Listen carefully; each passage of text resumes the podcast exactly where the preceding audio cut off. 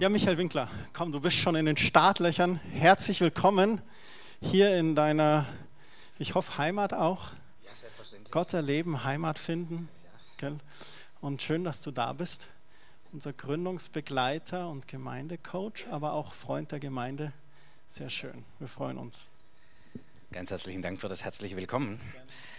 Schönen guten Morgen. Ich habe heute ein schwäbisches Wort dabei. Ist das okay? Ja, ich, ich bin schon ganz zu Hause in Bayern, aber eigentlich bin ich zu Hause in Deutschland. Das ist meine Heimat. Ich liebe dieses Land und ich habe einen Text euch heute mitgebracht, einen schwäbischen Bibeltext. Ähm, ich will Neues schaffen.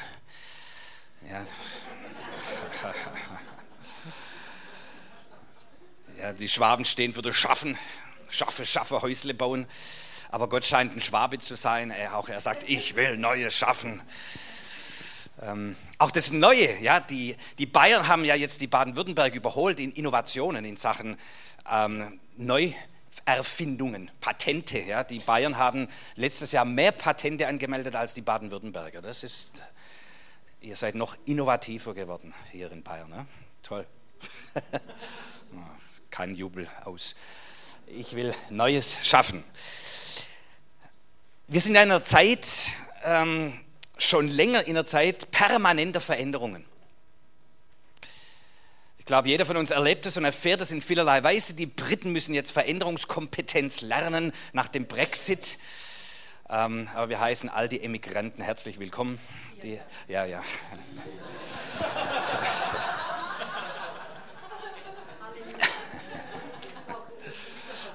ja, also stolz du hast ja wieder das bessere Teil erwählt, ja.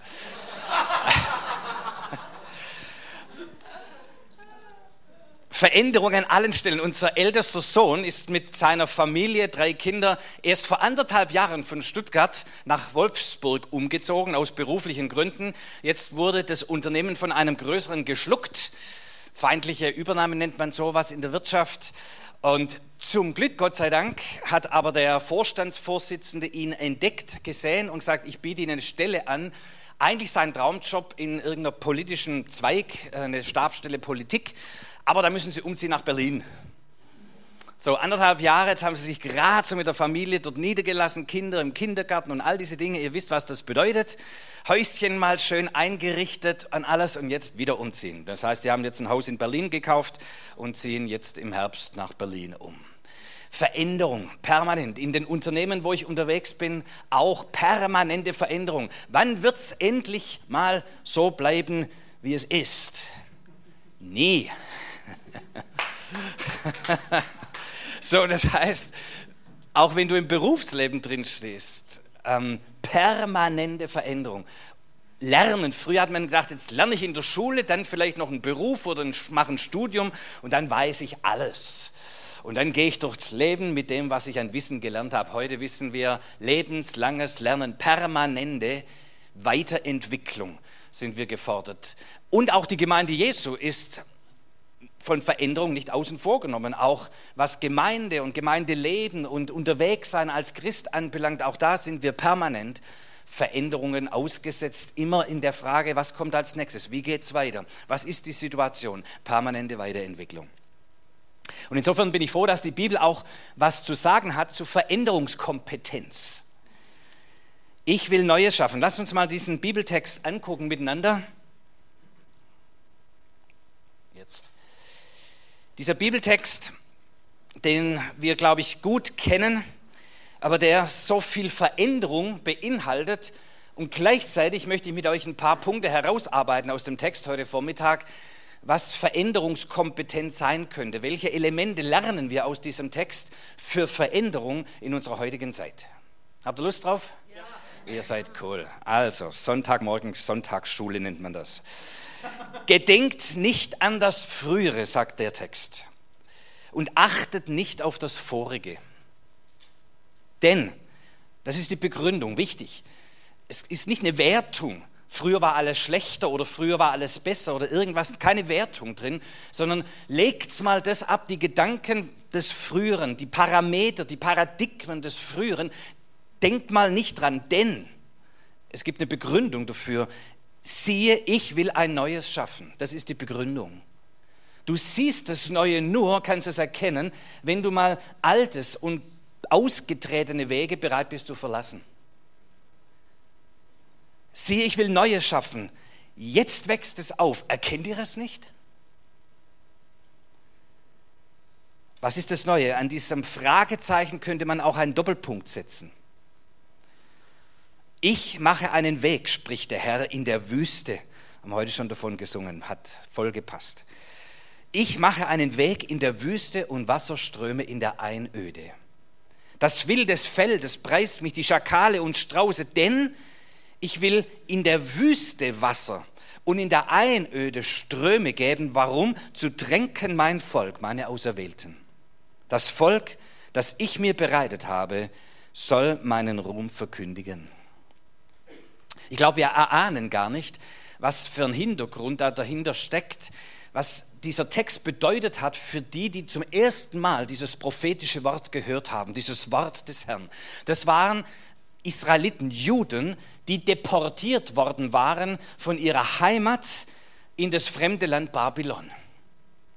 Das war eine Strategie der damaligen Eroberer, dass sie die Intellektuellen, die Edlen, die Führungskräfte, vor allem die, deportiert haben, das heißt entwurzelt. Man hat sie aus ihrer Heimat rausgenommen, weil man wusste, wenn sie dort bleiben, entwickeln sie sehr schnell wieder Stärke und Kraft. Also hat man sie entwurzelt und deportiert, um an einen fremden Ort zu bringen.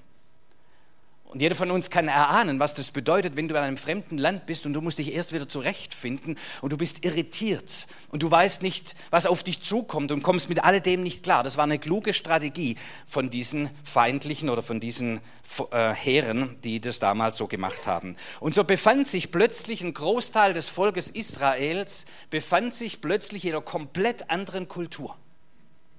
Fern der Heimat ganz andere Lebensarten, ganz andere Götter, ganz andere Berufsbilder, ganz andere Familienbilder, eine komplett andere Welt. Und sie fanden sich drin wieder und hatten natürlich nur einen einzigen Gedanken, wann können wir wieder heim? Ist doch logisch. Ja. Und ich glaube, wir können es alle ein Stück nachfühlen, nachempfinden. Sagt, die fühlten sich nicht wohl, das ist nicht unser Zuhause, da gehören wir nicht her. Ich will raus hier, weg. Und das ist so bei diesen veränderten Situationen oftmals der Fall. Wir fühlen uns zunächst mal so fremd, so anders. Was ist es? Ein neues Unternehmen, eine neue Stadt, eine neue Situation, ein anderer Vorgesetzter, eine andere Schule, eine andere Uni. Und du denkst, boah, ich bin erstmal fremd hier. Und so fühlten sich diese Leute, diese Juden dort in diesem fremden Land und sie hatten nur einen einzigen Gedanken, wann können wir wieder heim? Und jetzt kommt das Wort des Herrn zu ihnen und sagt, hallo, jetzt denk mal nicht an das Frühere. Lass mal los, diese Gedanken. Ach, früher. Mensch, war das schön. Kommen wir noch drauf. Früher ist alles besser. Ja, hm, ist nicht so. Aber lass mal los diesen Gedanken. Die Aufforderung des Propheten, des Wortes des Herrn war hier, vergesst mal das. Aber das war so schön, das war so wichtig, da gehören wir hin. Vergesst mal, das ist nicht die Frage von richtig oder falsch. Jetzt seid ihr in einer anderen Situation. Aber wisst ihr, was die gute Botschaft war? In dieser veränderten Situation sagt der Herr, ich will Neues schaffen. Wisst ihr, was ihr Denken war? Ihr Denken war, Gott ist im Tempel. Gott ist in der Stiftshütte. Gott ist im Allerheiligsten. Dort können wir Gott begegnen. Und jetzt sind wir weit weg von alledem und wir sind weg von Gott. Und sie mussten lernen, dass Gott zu ihnen kommt. Dass Gott in Babylon gegenwärtig ist. Das mussten sie lernen. Aber das war nicht Teil ihres Paradigmas bisher. Das war nicht Teil ihrer Denkweise. Gott ist im Tempel. Und wir pilgern hin zum Tempel und erhoffen uns die Gegenwart Gottes. Ist auch ein Paradigma, in dem viele Christen heute sind. Wir gehen hin zur Gegenwart Gottes. Wo ist der Ort der Gegenwart Gottes? Und wir suchen die gesalbteste Veranstaltung, die erfüllteste Veranstaltung, die gottesdienstlich High-Profile-Veranstaltung, wo wir hoffentlich Gottes Gegenwart erleben. Und so ein Mist, wenn ich weit weg davon bin. Kennt ihr das Denken? Jetzt vergesst mal das Vorherige. Dieser Text war Jahreslosung 2007 wer sich noch erinnert. Und damals empfand ich so auch von Gott, das, ist ein Wort nicht nur für ein Jahr, sondern für eine Periode, die auf uns zukommt als Volk Gottes, weil wir lernen werden müssen, dass Gott uns im Alltag begegnet und wenn wir das nicht lernen, dann werden wir sehnsüchtig, immer drauf, sehnsüchtig darauf warten, dass alles wieder so wird wie früher, wo die Gottesdienste gefüllt waren und die Gegenwart Gottes in den Tempeln und Kirchen und Gemeindehäusern gegenwärtig war und ist ja auch heute noch. Aber wir oft so weit weg sind davon wo wir erhofft haben, dass die Menschen zu uns in die Gottesdienste kommen, zu Tausenden und Abertausenden und die Erweckung bricht durch und dann wird alles andere. Und Gott sagt, vergiss mal. Aber er sagt nicht, vergiss mal, denn es wird nie so sein, dass meine Gegenwart da sein wird, sondern denk mal um. Ich werde, das ist der Doppelpunkt hier, ich mache einen Weg in der Wüste. Jetzt hockst du in der Wüste und sagst, hier ist es so furztrocken, hier ist es so schlimm, hier ist es so öde, hier ist es so schrecklich. Wie bin ich nur hierher geraten? Ach, sehne ich mich nach diesen herrlichen Gottesdiensten. Aber ich bin im Alltag. Und Gott sagt, hey, ich mache einen Weg in die Wüste. Gott hat sich entschlossen, Wasser in die Wüste zu geben. Wenn du in der Wüste bist, dann bist du in einer glücklichen Situation. Denn Gott wendet sich den Wüsten zu. Oh, nein, ich will raus aus der Wüste, ist unser Denken. Und Gott sagt, hey, bleib mal in der Wüste, denn ich begegne dir in der Wüste. Nee, das will ich nicht denken. Nee, raus aus diesem Schrecklichen. Ja, und Gott sagt, denk mal um. Nee, nimm mal Veränderung an. Wenn du dich immer dagegen streibst, dagegen sträubst, wenn du immer versuchst, es wieder, muss wieder so sein wie vorher, dann verpasst du Gottes Handeln im Hier und Jetzt und heute, dort wo du bist. Und das ist die Herausforderung dieses Textes in der damaligen Situation. Ihr könnt es euch noch ein bisschen ausmalen und vielleicht können wir uns ein bisschen vorstellen, was das für die Israeliten bedeutet hat. Für die war klar, Gott will, dass wir wieder nach Israel zurückkehren. Und ja, das wollte er, aber das dauert 70 Jahre. Jetzt werdet ihr erstmal 70 Jahre da sein. Oh, das wollten sie gar nicht hören. Diese prophetischen Worte gingen an ihnen Flux vorbei. Hier rein, hier raus. Nee, das kann nicht sein. Morgen sind wir wieder zurück in Jerusalem. Also gibt es manchmal so Situationen in uns und wir denken, das darf doch nicht wahr sein, das, was jetzt ist. Und nur ein Gedanke, es muss wieder so sein wie vorher. Aber es mag sein, dass du einige Zeit in dieser veränderten Situation bist. Und wenn du deine ganze Energie verwendest, auch deine ganze Gebete verwendest dafür, Herr, dass es wieder so wird wie früher, dann verpasst du die Gebetserhörungen für hier und jetzt und heute in der Situation, wo du bist. Und ich glaube deshalb, dass dieses prophetische Wort der damaligen Zeit für das Volk Israel ganz aktuell ist. Für uns hier in diesem Land, in dieser Situation, wo wir sind. So, wenn ihr Lust drauf gekriegt habt, dann lasst uns mal ein bisschen reingehen in dieses Wort. Denn das Wort Gottes gibt uns Antworten gibt uns Halt und Zuversicht und Hoffnung und Leben für unsere Situation hier und jetzt und heute. Das ist nicht nur ein altes Wort, das ist ein jetzt lebendiges Wort.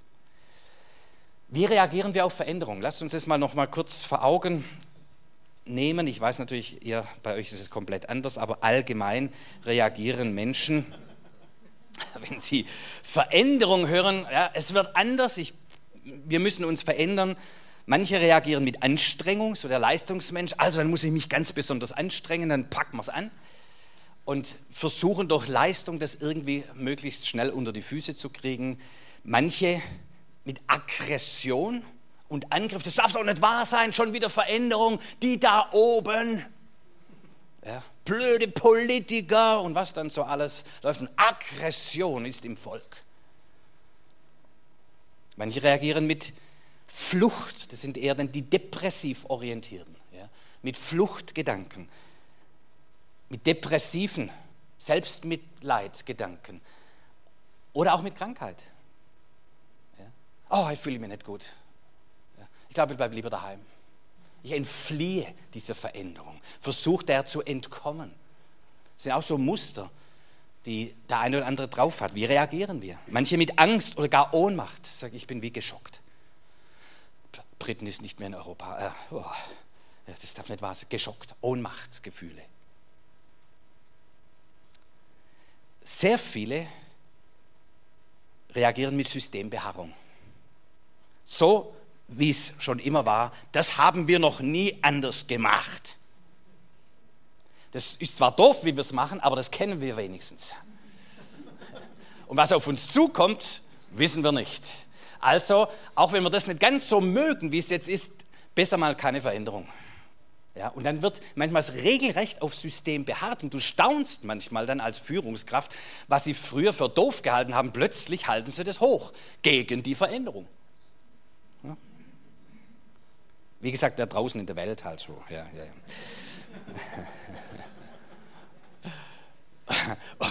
Oder auch mit Murren.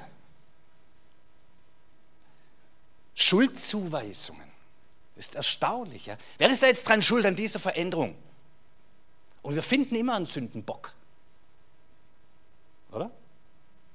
Dann kann ich von, mein, von mir weg auf einen anderen die Last legen. Ich bin nicht dran schuld, ein anderer ist schuld. Aber soll ich euch was sagen? Es gibt einen Sündenbock ein für alle Mal. Und der heißt Jesus Christus. Der hat sich zum Sündenbock gemacht und sagt, komm, lade doch die ganze Schuld auf mich.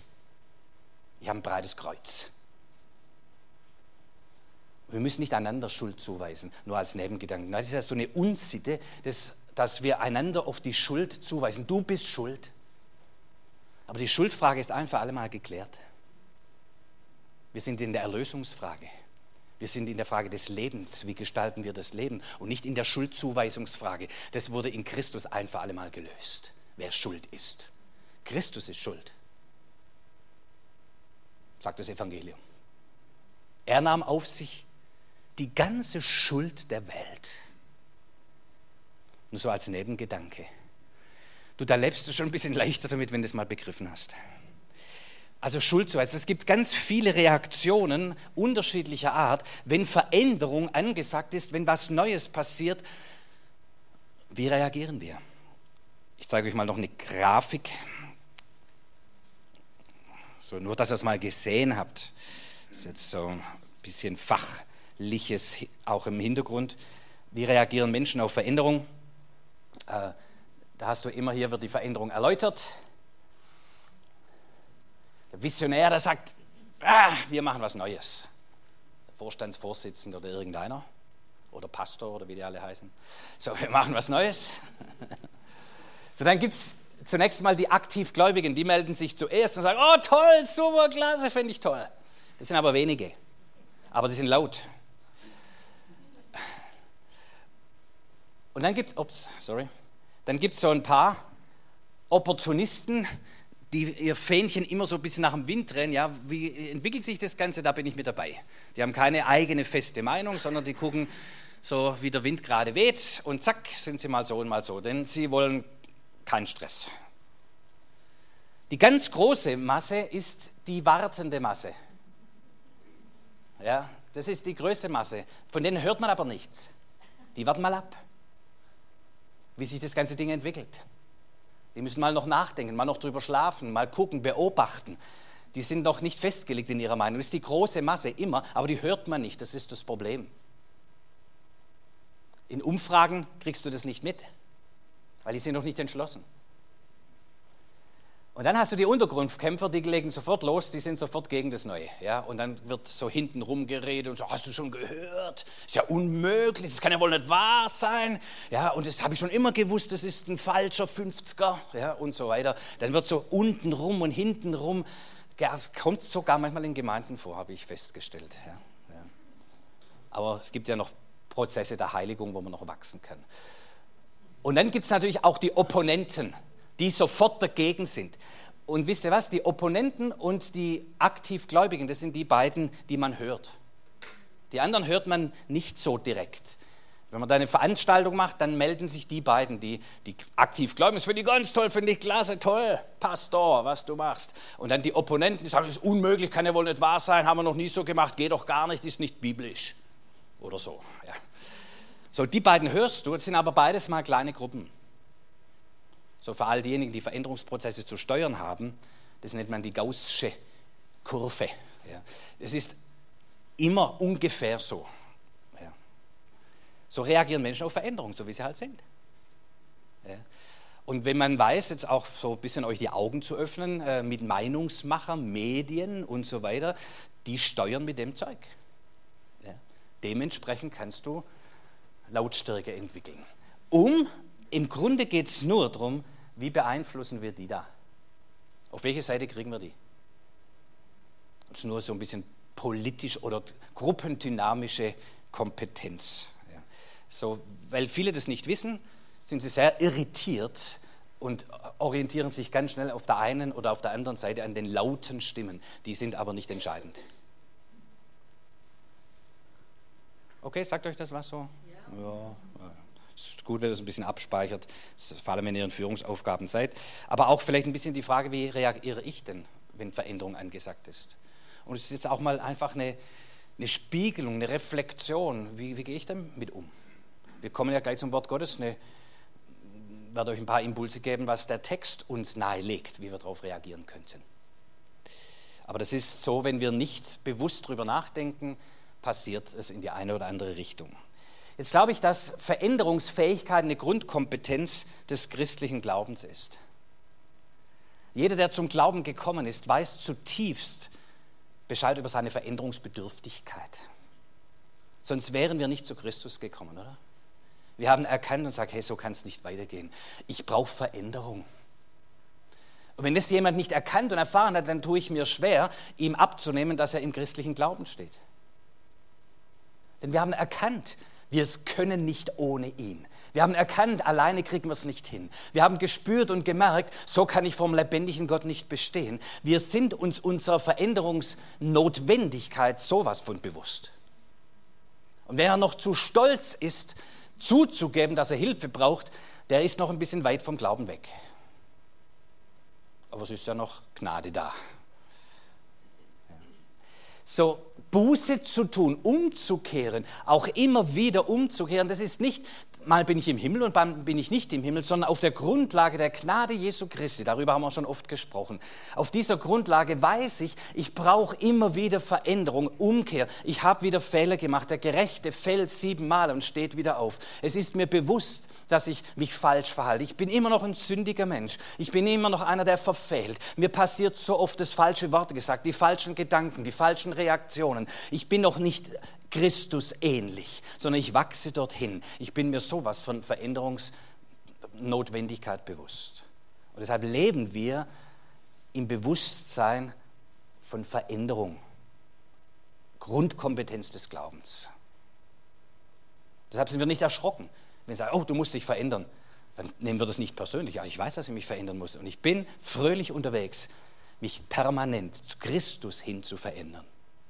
Das ist christlicher Glaube, Nachfolge Jesu Christi. Deshalb sitzen wir hier im Gottesdienst unter anderem, denn wir wollen lernen, wir wollen uns verändern hin zu Christus. Deshalb treffen wir uns einmal Sonntagmorgen in München. Wo gibt es denn sowas? Aber wir sind Lernende, Suchende, Nachfolger Jesu Christi. Herr, ich will ein Leben führen, das dir entspricht. Da sind wir permanent unterwegs. Die Wiedergeburt, dieser Fachbegriff, theologische Fachbegriff erläutert, als wir Christus empfangen haben und erkannt haben, wer er ist, dann kam der Heilige Geist, und lass mich so formulieren, und hat unsere innere Navigation wiederhergestellt. Jetzt können wir wieder mit Gott in Beziehung sein. Alles, was da kaputt war, ist in Christus wieder repariert. Unsere Navigation, unsere innere Uhr, unsere Sensitivität hin zu Christus, zum lebendigen Gott, wurde wiederhergestellt. Meine Schafe hören meine Stimme und sie kennen mich. Kann man auch so formulieren. Das Navi funktioniert wieder, GPS funktioniert zum Himmel hin. Ja? Der Himmel korrespondiert wieder mit unserem eigenen Herzen, mit dem Geist in uns. Großartig. Was für ein Vorteil, den wir aus meiner Sicht viel zu wenig nutzen. Ja. Mitten im Alltag, du, du hast Orientierung. Der Herr führt uns den richtigen Weg um seines Namens willen. Er lässt uns nicht in die Irre gehen, sondern wenn wir unsere innere Navigation, die repariert ist, die du nicht reparieren musst, sondern mit der du sozusagen aktiv sein musst, wenn wir mit der den Herrn immer wieder erfragen, Herr, wo geht es jetzt hin? Wie geht es weiter? Was soll ich hier tun? Was ist hier richtig? Dann gibt der Herr uns Orientierung. Und das ist grandios. Also wir haben beste Voraussetzungen, Veränderung zu durchleben. Ja, ich bin mit dem Auto extrem viel unterwegs Äh, und dann gibt es irgendwie Stau oder eine Unfallstelle oder wird repariert, die Autobahn, irgendwas kaputt. So mit dem Navi kein Problem. Das zeigt mir sofort einen Weg drum herum. Von daher Veränderung, mich ärgert es kurz und sagen, Mist, ich kann meinen Weg nicht fahren, ich bin ein zielorientierter Mensch, ich liebe es, bolz geradeaus, schnellstem Weg zum Ziel. Aber das Leben ist so nicht. Ja. Man muss Umwege gehen, oder? Ja, es ist manchmal, gibt es Hindernisse, dann kann man nicht so schnell fahren, wie man will. Dann gibt es irgendwie so komische Zeichen, ja, die sagen einem 120. Was ist denn das? Ja, und ich musste lernen, dass das für mich als Christ auch gilt. Ja. Dass es mehr ist als eine Empfehlung. Ja. ja. So seltsam. Ja. So, ähm, und jetzt zeigt mir mein Navi an, wie schnell ich fahren darf. Stellt euch vor. Ja, zeigt mir an, das darfst du fahren und das fährst du gerade. Oh, Veränderung. Ja, ich muss anpassen. Das Navi funktioniert. Ja, und so ist es mit dem Leben mit Gott. Ja, das heißt, ich bin unterwegs und ich kriege einen Impuls und der Geist Gottes sagt mir, hm, kannst du so nicht machen. Ja, das ist der richtige Weg. Und jetzt ist meine Entscheidung, gehe ich den Weg des Herrn oder bleibe ich stur in meinem alten Winkler, fleischlichen Dasein. So funktioniert Nachfolge Jesu. So, unter diesen Voraussetzungen gucken wir uns den Text mal nochmal unter diesem Aspekt an der Veränderung. Welche Impulse bekommen wir hier? Drei Impulse möchte ich uns geben, wie wir Veränderungskompetenz entwickeln können. Erstens, von einer dualistischen zu einer erlösten Weltanschauung. Hier heißt es in diesem Text, ich will Wasser in die Wüste geben. Für uns als Christen heißt es, was immer passiert, wo immer du drin bist, spielt eigentlich keine Rolle. Gott ist immer der gegenwärtige Gott. Das hat sich nicht verändert. Wenn ich eine erlöste Weltsicht habe, dann weiß ich, Gott hat sich von keinem Ort dieser Welt zurückgezogen, sondern er war schon dort. Und ich komme immer nur an Orte und Situationen, die er schon kennt und wo er schon mittendrin ist. Ich begegne immer ihm. Denn die Erlöstheit heißt, Gott hat die ganze Welt versöhnt in Christus mit sich selbst. So, die Erde ist zurückerobert unter der Herrschaft Jesu Christi. Es gibt keinen Spot auf dieser Erde, wo Jesus nicht der Herr und der König ist, wo er nicht schon regiert. Das klingt ganz banal, ist aber eine Riesennummer. Denn wenn ich im dualistischen Weltbild bin, das heißt, hier ist Gott und hier ist die Welt, da ist das Böse und da ist das Gute, dann versuche ich immer irgendwie dort zu sein, wo das Gute ist. Und ich versuche auszuweichen von alledem, was mir Schwierigkeiten machen will. Wenn ich aber daran glaube und verstanden habe, was dieser Text sagt, Gott ist auch ein Gott in der Wüste, dann macht es ja nicht mehr so viel aus, in der Wüste zu sein. Und ich verbrate nicht unendlich viel Energie mit den Abwehrmechanismen. Ich will hier raus, das darf ja wohl nicht wahr sein. Das kostet uns unglaublich viel Energie und Kraft. Diese ganze Energie verwendest du, um aus der Wüste etwas Lebendiges zu machen. Das heißt, annehmen der Situation, die ich nicht verändern kann. Zunächst mal annehmen. Und erst wenn ich sie angenommen habe, eine Situation, kann ich sie auch steuern und verändern. So Ehepaare, ne, wie, wir wollen den anderen immer anders haben. Ja, wenn du anders wärst. Aber ich, sage euch im Geheimnis, nimm deinen Partner an, wie er ist. Dann ist die Veränderungsqualität am höchsten.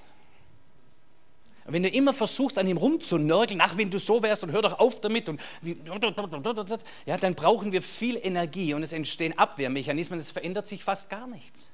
Im Gegenteil anzunehmen, eine Situation anzunehmen, unter diesem Bewusstsein, Gott ist hier mittendrin. Ich hoffe, ihr könnt es verstehen, es ist eine Riesennummer, weil wir immer dazu tendieren, auch Gott rauszunehmen. Hier ist Gott nicht mit einverstanden, also ist er weg.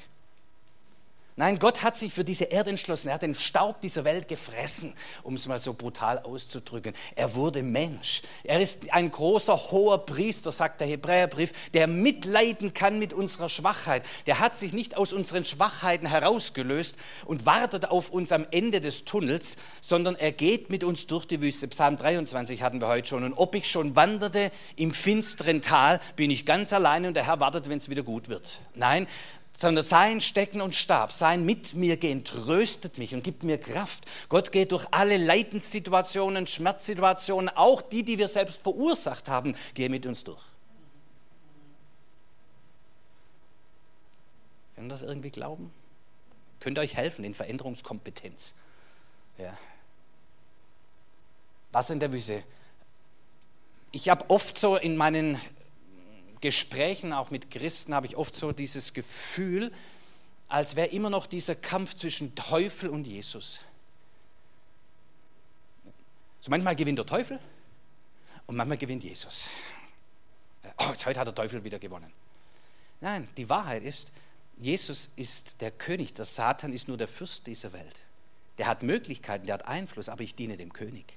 Ich muss dem Teufel nicht mehr dienen. Ich komme nicht unter seine Wirkung, wenn ich nicht will. Sondern wir orientieren uns an dem König Jesus. Seine Königsherrschaft ist überall, in allen Bereichen unseres Lebens, überall, wo wir sind, ist sein Königreich aufgerichtet. So, ich glaube, das habt ihr alles verstanden, ähm, in den Alltag mit reinzunehmen. Gott ist mittendrin Wasser in der Wüste. Gehen wir einen Schritt weiter. Veränderungskompetenz von einer umständeorientierten zu einer identitätsorientierten Sicherheit. Auch eine große Nummer. Hier im Text heißt, heißt es, ich will Wasser geben in die Wüste, zu tränken mein Volk, meine Auserwählten. Die Versorgung Gottes hängt nicht von den Umständen ab, sondern hängt von seiner Erwählung, von seiner Entschlossenheit ab. Sagt, ich werde euch versorgen, weil ihr meine Kinder seid. Punkt. Aber Herr, heute waren wir nicht so gut drauf, spielt keine Rolle. Ich versorge euch, weil ihr meine Auserwählte seid. Das heißt, nicht die Umstände beeinflussen die Versorgung Gottes, sondern die Entschlusskraft des allmächtigen Gottes beeinflussen unsere Versorgung. Er hat sich entschlossen, Wasser in die Wüste zu bringen, und zwar überall dorthin, wo seine Auserwählten sind. So, wenn du in einer Wüstensituation bist, du kannst dir sicher sein, der Herr spottet, oh, da ist einer in der Wüste, da gibt es kein Wasser, und dann setzt er den Himmel in Bewegung, die Bauengel oder was auch immer, und die graben, bis das Wasser zu dir fließt. Das ist die Entscheidung Gottes. Das heißt, ich versorge dich. Was heißt denn das Wasser in der Wüste? Ich versorge dich mit Leben, mit Hoffnung, mit Zuversicht, mit Weisheit, mit Kraft. Alles, was du brauchst, fließt zu dir dort, wo du bist, in der Wüste. Und das, wie gesagt, ist die große Nummer. Nicht du kommst zu mir in die heiligen Räume und dort vielleicht erlebst du etwas, was du mitnehmen kannst, mal wieder eine Schöpfkelle voll in deinen Alltag sondern die Gegenwart Gottes, der, der Strom des Lebens fließt aus dem Altar, Hesekiel 47, fließt aus dem Tempel hinaus durch das trockene Land bis hinein ins Salzmeer in, und macht es wieder lebendig. Und links und rechts davon sind Bäume der Fruchtbarkeit und der Heilung. So, das heißt, wie sehr erwarten wir Gottes Handeln und Wirken in unserem Alltag? Die sich oft so leer und so trocken anfühlen. Und das ist das, wenn, wenn du es nicht erwartest, erlebst du es nicht. Ja, das, das, kann neben dir ein, ein, Obstkorb sein, voll Früchte. Wenn du es nicht erwartest, siehst du es nicht. Ja? Und so kann Gottes Gegenwart, Gottes Kraft, Gottes Weisheit, Lösungen, die er für dich hat in deiner Situation, sind da schon, aber du siehst es nicht, weil du Gott erwartest im Tempel und nicht in der Wüste. Und Veränderungskompetenz heißt, lasst uns als Christen daran uns festhalten, Gott hat sich entschlossen, uns zu versorgen, dort wo wir sind, mit alledem, was wir brauchen. Ihr müsst nicht irgendwo hingehen, um Gott zu erleben. Kommt gleich noch dazu, wir brauchen einander. Aber wir erleben Gott in unserem Alltag. Zu tränken mein Volk, meine Auserwählten. Das ist einer der Hauptangriffe des Widersachers, weil er genau weiß, er kann nicht verhindern, dass Gott Wasser in die Wüste gibt, aber er kann verhindern, dass wir nicht daran glauben. Ja. Das ist eine Angriffsfläche, dass wir nicht davon ausgehen, dass Gott uns versorgt, nur weil wir seine Kinder sind. Ja. Und so sind wir oft mit dem beschäftigt, was muss ich noch tun, was muss ich noch machen, damit Gott mich endlich segnen kann. Aber du bist gesegnet in Jesus Christus ein für alle Mal. Und natürlich können wir es nicht begreifen bei alledem, was wir verbockt haben und was wir immer noch falsch machen. Aber das ist das Evangelium. Mitten hinein hat Gott dich nach Hause gerufen. Du hast ein Zuhause. Das Wort Gottes sagt mal, der Knecht, der bleibt nicht, aber der Sohn bleibt immer. Und diejenigen von euch, die Arbeitnehmer sind, ihr wisst, es könnte jede Zeit sein, ihr werdet entlassen. Du musst wieder gehen. Aber der Sohn des Unternehmers, hat diese Sorge nicht. Und wir sind Söhne des Schöpfers, Töchter des allmächtigen Gottes. Du musst nicht gehen. Es ist nicht so, dass du Energie brauchst, sagst, oh, was muss ich noch alles tun, damit ich bleiben kann? Sondern du bist zugehörig. Du hast ein Zuhause. Wir haben eine Heimat. Ja, unsere Heimat ist im Himmel, aber der Himmel ist auch schon hier. So dieses Thema ist ein für alle Mal erledigt. Ein für alle Mal erledigt. Wir werden sehr viel Energie auch hier wieder sparen in diesen Veränderungsprozessen, wenn wir nicht uns permanent von den Umständen in Frage stellen lassen, sondern wenn wir Sicherheit erlangen in der Identität, wer wir sind in Jesus Christus. Und wie selbstverständlich davon ausgehen, dass Gott mir die Lösung, die Hilfe, alles, was ich brauche, gibt in der Situation, wo ich bin. Denn dort, wo ich bin, ist seine Erde. Dort, wo ich bin, ist sein Königreich. Da muss ich nicht irgendwo anders hin. Wo ich bin, ist er. Und dort, wo ich bin, weil ich dort bin, kommt seine Versorgung zu mir. Ist ziemlich simpel, oder? Aber es ist eine Riesennummer. ja, ist eine Riesennummer.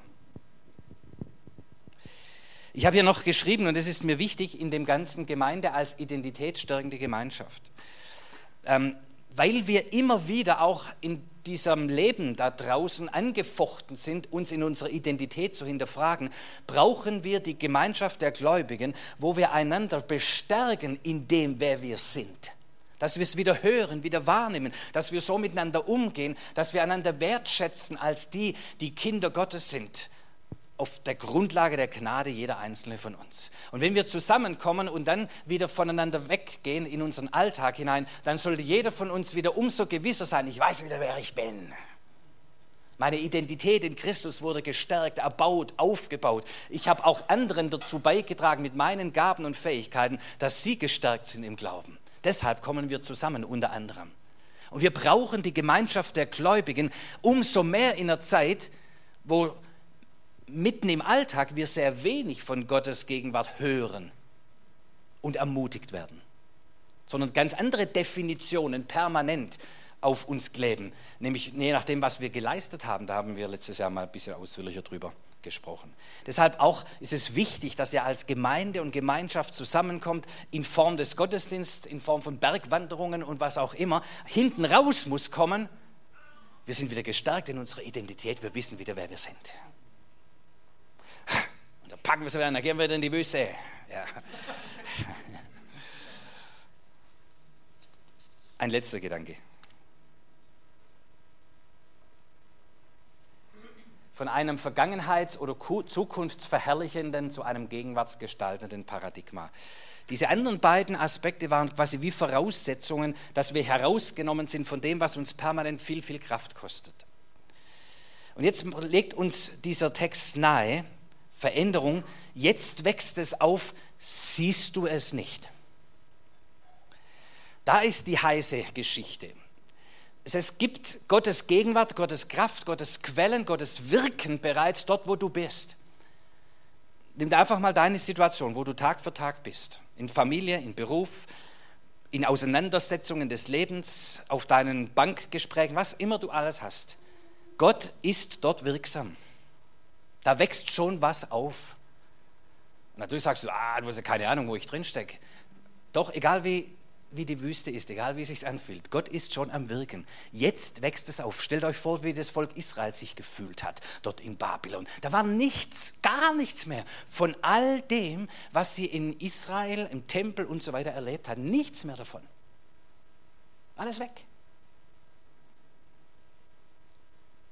Und trotzdem war Gott gegenwärtig. Das haben sie noch nicht kapiert. Siehst du es nicht? Warum sehen wir es nicht? Weil wir entweder zu sehr in der Vergangenheit sind.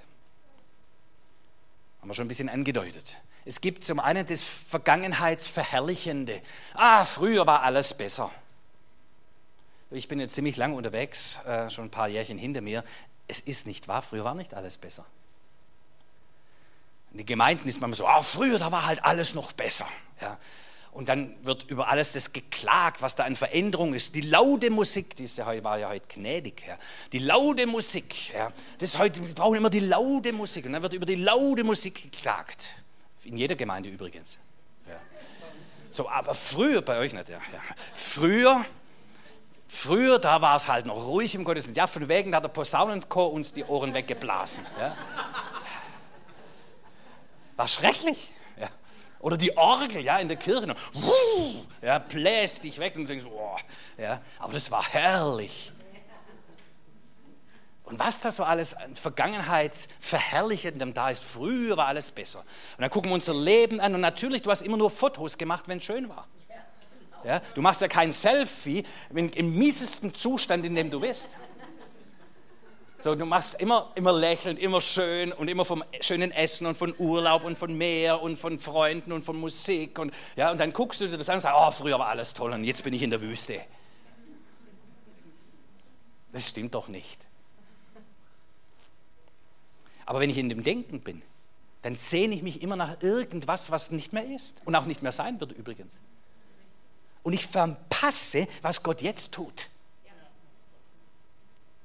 Das Gleiche ist, manche hängen in der Vergangenheit, schmerzlich. Darüber komme ich nicht hinweg. Was der mir angetan hat, dieses Trauma, diese Situation, was da mit mir passiert ist, wie der mich angesprochen hat, was da mit mir gemacht wurde, unmöglich, da komme ich nicht drüber weg. Und manche hängen an irgendwelchen Punkten ihrer Vergangenheit und verpassen deshalb, was Gott heute in ihrem Leben tut.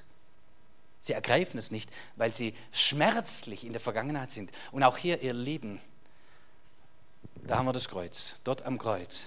Er nahm auf sich unsere Schmerzen. Er nahm auf sich unsere Schuld.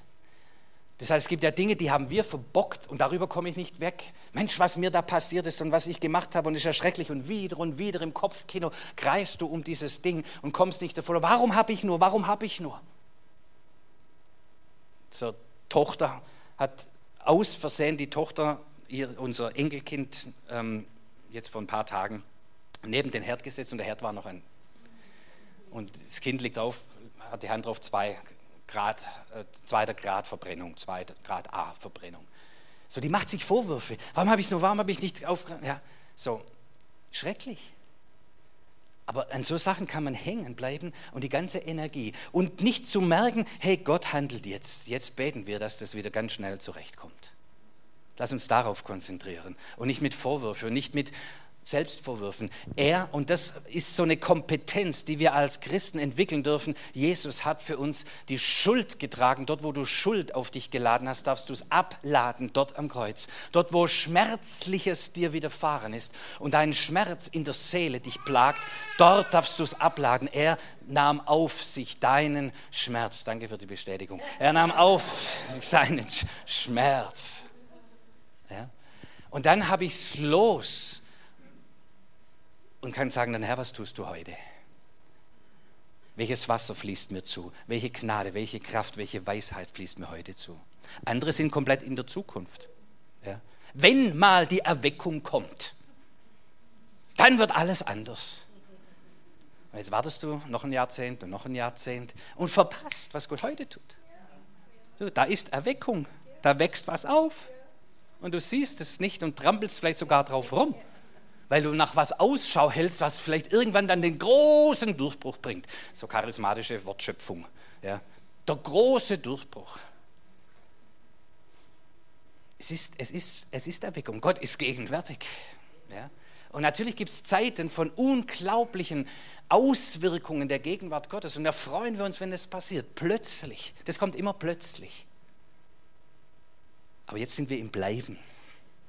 Und wir bleiben und wir bleiben und wir bleiben in der Gegenwart Gottes, im Handeln Gottes. Und wenn dann plötzlich das große Etwas passiert, sind wir total happy. Aber wir leben nicht einfach darauf zu und tun heute nichts und erwarten heute nichts. Ja, wenn ich mal einen anderen Job habe, wenn ich mal eine andere Frau habe, wenn ich mal, was weiß ich, ja. So. Das sind Gedanken, die erlaubt euch nicht. Aber es gibt es auch.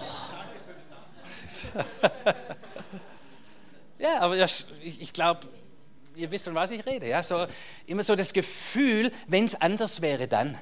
Ja? Wenn ich mal in Rente bin, das ist die große Nummer. Mist, dann muss ich noch zwei Jahre jetzt mehr warten und vielleicht auf 70 sogar schieben die das. Ja heute ja, ist dein Tag.